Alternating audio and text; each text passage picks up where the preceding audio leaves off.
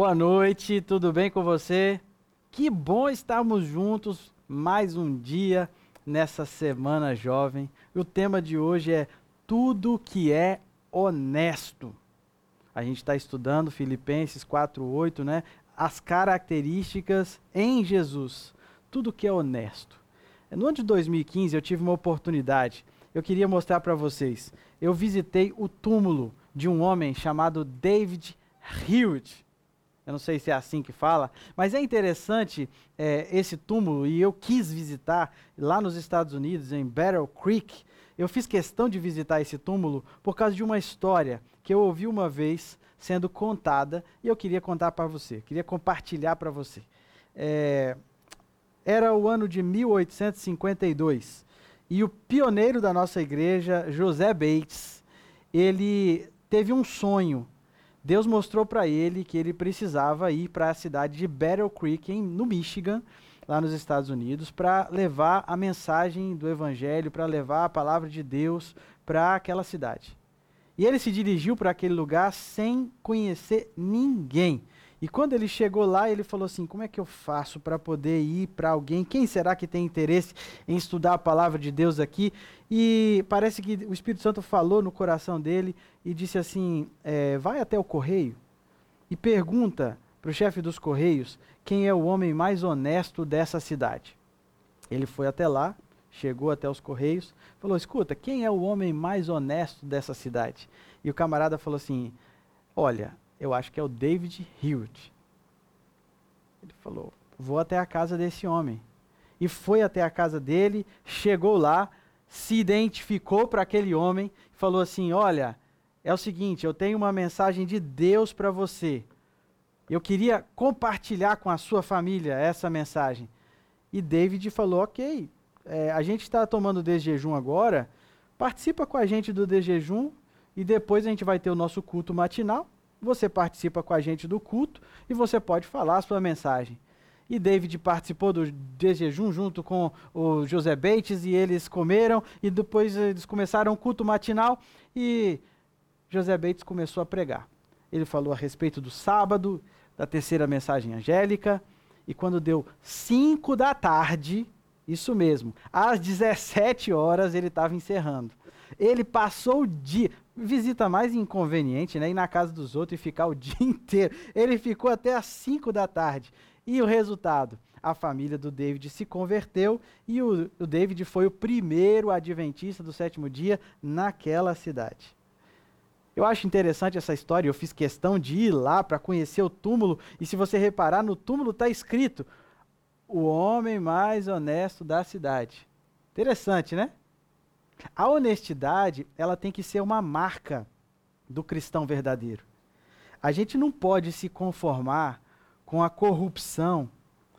E quando a gente olha a corrupção, a gente pensa nos políticos, nos milhões de reais. Eu estou falando de coisas pequenas também. A corrupção nas coisas pequenas. Aceitar o ganho fácil, é, trocar os valores morais por interesses pessoais. E eu estou falando para você que às vezes cola na prova. Está errado. É corrupção, é pequenininho, mas é corrupção.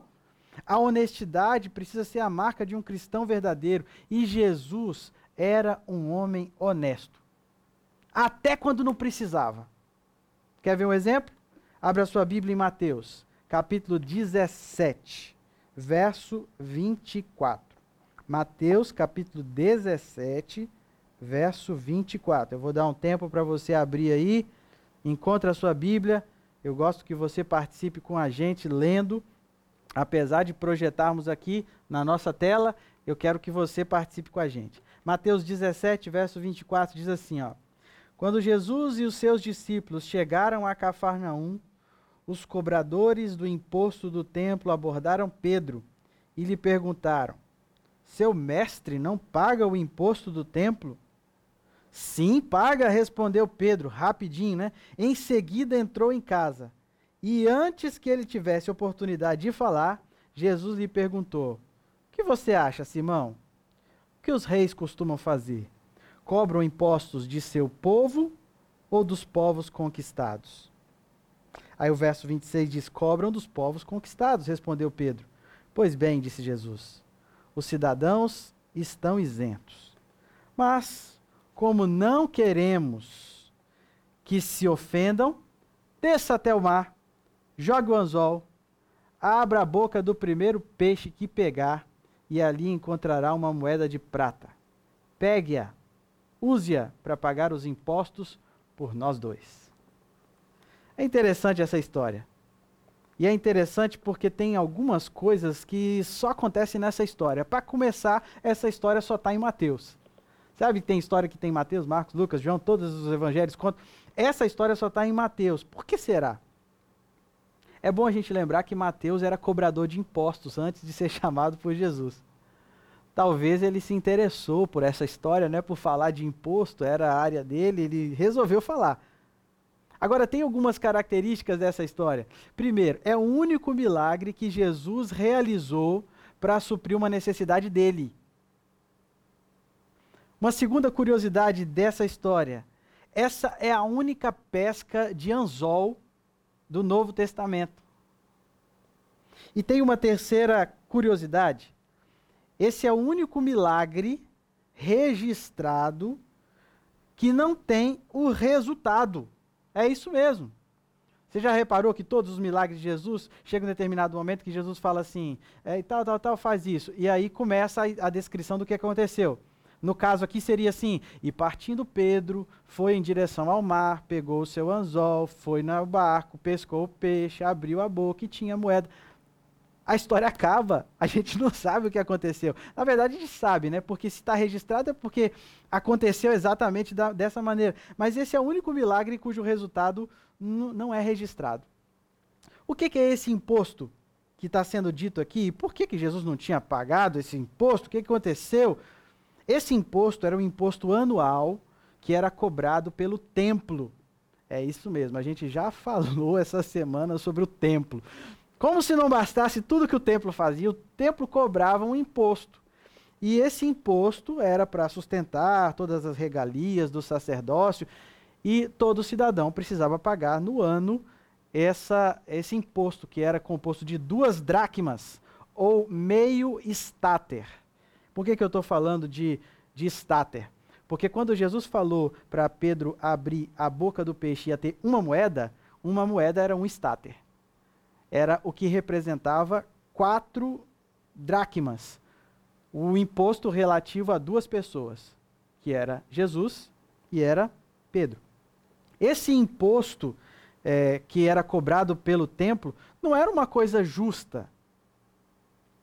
E o próprio Jesus pergunta para Pedro: Pedro, é, será que o dono do universo deveria ser cobrado por um imposto do templo que eu fiz é um negócio estranho mesmo, né? Mas para não escandalizar, Jesus falou assim: ok, estão me cobrando, vamos pagar. Por isso que eu selecionei esse episódio como um episódio de honestidade de Jesus. Até quando não precisava, Jesus era honesto. E eu queria tirar algumas lições, eu queria que você, é, nessa noite, a gente aprendesse alguma coisa dessa história. A primeira lição que a gente aprende: Jesus sabe o que é ser cobrado. Jesus passou pelas dificuldades de uma pessoa pobre. Quando eu e você passamos por lutas, por dificuldades financeiras, a gente pode ter certeza que Jesus sabe o que é isso. Jesus sabe o que é ser cobrado até injustamente, até quando não deve. Deus é o dono do maior cofre do universo. E por isso Jesus não se preocupou. E ele falou assim: eu não me preocupo, eu faço a obra do meu Pai e ele me ajuda a resolver o problema. Jesus estava focado na missão e ele sabia que Deus ia suprir o que faltava para ele. Jesus sabia que a provisão dele vinha de Deus e que ele era capaz de resolver qualquer coisa, qualquer problema, de qualquer maneira. Deus não estava ocupado demais para resolver um problema para ele. E essa é uma lição para mim e para você, quando a gente está cuidando das coisas de Deus, Deus cuida das nossas coisas. Quando a gente está preocupado com as coisas de Deus, está envolvido na missão de Deus, Deus cuida das nossas coisas. Ele é o dono do cofre, ele é o dono de todas as coisas e ele tem poder para nos dar aquilo que a gente precisa. E nessa história a gente vê isso. Nessa história a gente vê que Jesus sabia que a provisão era vinda de Deus. E Deus estava, mesmo cuidando de galáxias, preocupado em resolver um problema pequenininho e da maneira mais criativa e complexa possível.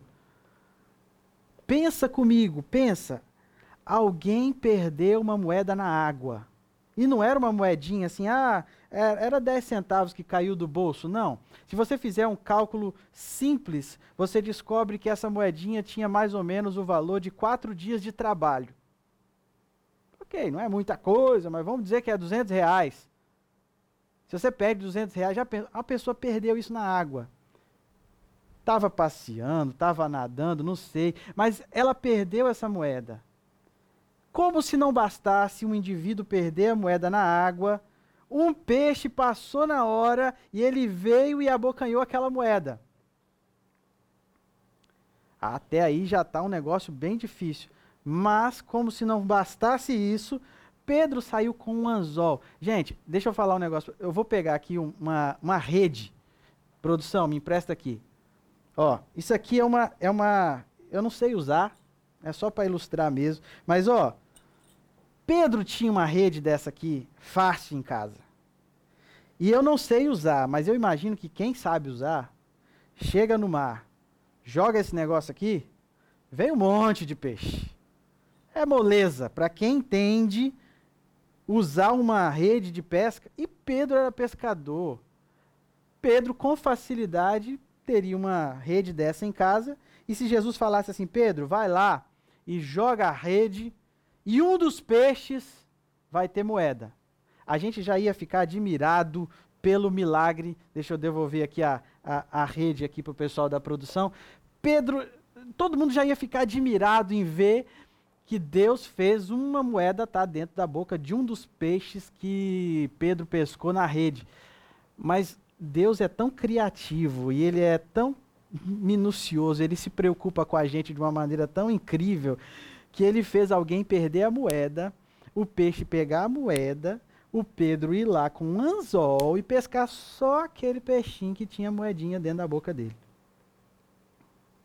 Isso mostra o quanto nós somos importantes para Deus. Jesus sabe o que é ser cobrado, ele sabe o que é ser pobre, mas ele entende e ele está disposto a nos ajudar. A segunda lição que a gente tira dessa história sobre honestidade é que ser pobre não é desculpa para a gente ser egoísta. Ah, repara bem, perceba uma coisa. Quando a gente lê a passagem da palavra de Deus, a gente vê que a questão era o imposto de Jesus. Jesus fala assim: Pedro, vai lá, pega, pega e paga o meu e paga o quê? O seu também. Jesus podia pagar o dele, era quem estava sendo questionado, mas Jesus, ele não é, não é egoísta, ele não preocupou com o dinheiro dele. Ele falou: paga por nós dois. Quem é quem tem o amor de Deus no coração, é, é pensa no outro. Ser pobre não é desculpa para você ser egoísta. Uma terceira lição que a gente tira aqui dessa história: ser pobre não é desculpa para ser desonesto. Olha, eu vou falar para você, eu conheço muita gente pobre que é exemplo de honestidade. E tem muita gente que tem muito recurso, tem muito dinheiro e infelizmente é desonesto. Então, você ter carência de recursos não significa que você precisa ser infiel, que você precisa ser desonesto, que você precisa passar a perna em alguém nos negócios. Não é assim não. Dificuldade financeira não é desculpa para a infidelidade. E eu quero dar alguns conselhos para você. Quem sou eu para dar conselho, né? Mas é tipo assim, algumas dicas baseado nessa ideia de honestidade. Primeiro, respeite aquilo que não é seu. Se você pegar uma coisa emprestada, devolve. Não usa sem autorização. Peça não pega sem pedir. Seja fiel e fidelidade nos seus relacionamentos, fidelidade na, nas suas relações é, financeiras, com Deus, com os dízimos e as ofertas. tenha responsabilidade. Se você pega alguma coisa, se você usa alguma coisa, tenha responsabilidade com o uso do seu tempo, com as oportunidades que você tem. Não tire vantagens. Às vezes a gente olha lá para Brasília e fica com raiva dos políticos lá porque eles estão fazendo. Se a gente não começa uma mudança dentro de casa, fica difícil da gente ficar criticando para lá. Seja correto na divisão das tarefas, não se aproveite das outras pessoas. Lá em casa, é, somos três irmãos. Minha mãe tinha um costume, quando a gente tinha alguma coisa para dividir, um bolo, um bombom, um dividia e os outros escolhiam. Que aí forçava o que ia dividir a fazer ali com, com justiça, com honestidade. Seja honesto, seja correto, não cole na prova, não burle, não use a senha do outro. Eu quero encerrar essa minha mensagem te fazendo uma pergunta bem sincera. Você é uma pessoa honesta? Se José Bates fosse lá na sua casa, no seu bairro, no, na sua sala de aula, no, na sua empresa, e ele perguntasse quem é a pessoa mais honesta desse bairro, quem é a pessoa mais honesta desse escritório, será que os seus amigos iam responder que é você? Se José Bates aparecesse na sua casa e perguntasse para seus parentes quem é a pessoa mais honesta aqui dessa casa, seria você? Você paga suas contas em dia? Estou falando para você, jovem do Clube Herdeiros, Ohana, GPS ali de Alvorada, Constelação Jovem. Você, jovem da terceira região, você é honesto? Eu queria convidar você hoje a dizer para Jesus: Jesus, eu quero ser honesto como você. Jesus, sem ti eu nada posso fazer. Então entra na minha vida e faz uma transformação completa, faz uma mudança completa. O Senhor é santo, o Senhor é poderoso, o Senhor é honesto eu estou olhando para o Senhor, contemplando essa honestidade e eu quero ser transformado. Não com as minhas próprias forças, mas com a tua graça. Se o seu desejo é esse, eu quero te convidar a fazer uma oração neste momento. Eu quero te convidar a pedir para que o Senhor possa nos fazer pessoas honestas. Vamos orar?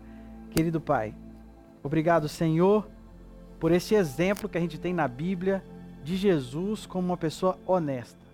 A gente estudou só um episódio, Senhor. Jesus pagando ali um imposto que nem era para pagar. Eu quero pedir ao Senhor que, baseado nessa história, é, inspire a mim e a todos que estão assistindo essa semana para que sejamos mais honestos. A gente não consegue com as nossas próprias forças, Senhor. Quando a gente olha para a gente, a gente vê que a gente é muito falho, muito desonesto.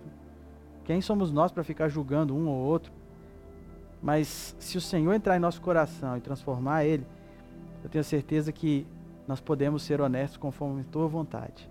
Por isso nós oramos pedindo a tua bênção, pedimos a tua transformação, em nome de Jesus. Amém.